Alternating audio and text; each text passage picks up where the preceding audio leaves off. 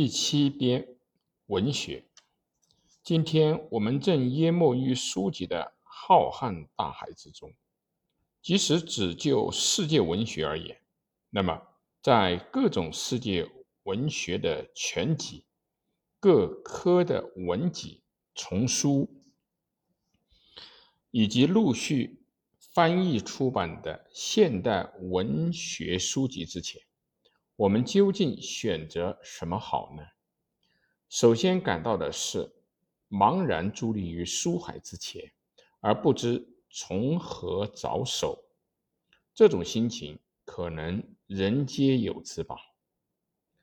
就个人而言，可以顺手拿一本就读起来；但是，即使不想成为一个文学爱好者，而作为一个好的文学读者来说，可以先大。体上掌握世界文学知识，然后再选读公认的世界名著。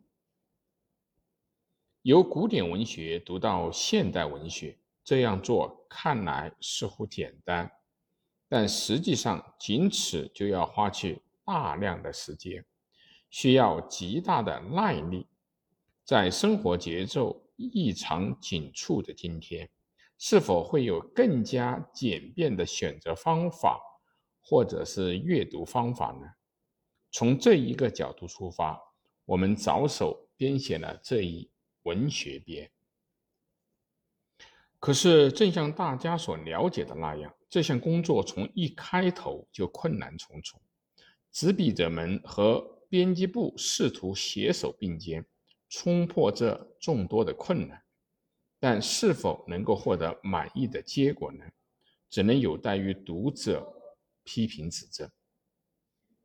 文学编主要是由主编者和编辑共同商定的，选定的标准是：一，以一作家选一篇为原则；第二，公认的大作家选出两篇；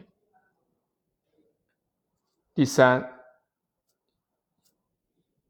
美、英、法、德、俄、意以及其他各国的作家和著作理应按比例选出，但我们不采取这种方法。第四，所选著作古典者少，十九世纪以后者居多，这也是不得已之举。第五，二十世纪，特别是现代文学作品。凡未有定评者，虽属世界之畅销书，也只能割爱。其次是如何写的问题。以莎士比亚的《哈姆雷特》为例，就存在着在内容上和技术上如何进行介绍的问题。撰写要点应该是让读者读来津津有味，能起一个小试点的作用。进一步说，虽然介绍的是作品的梗概。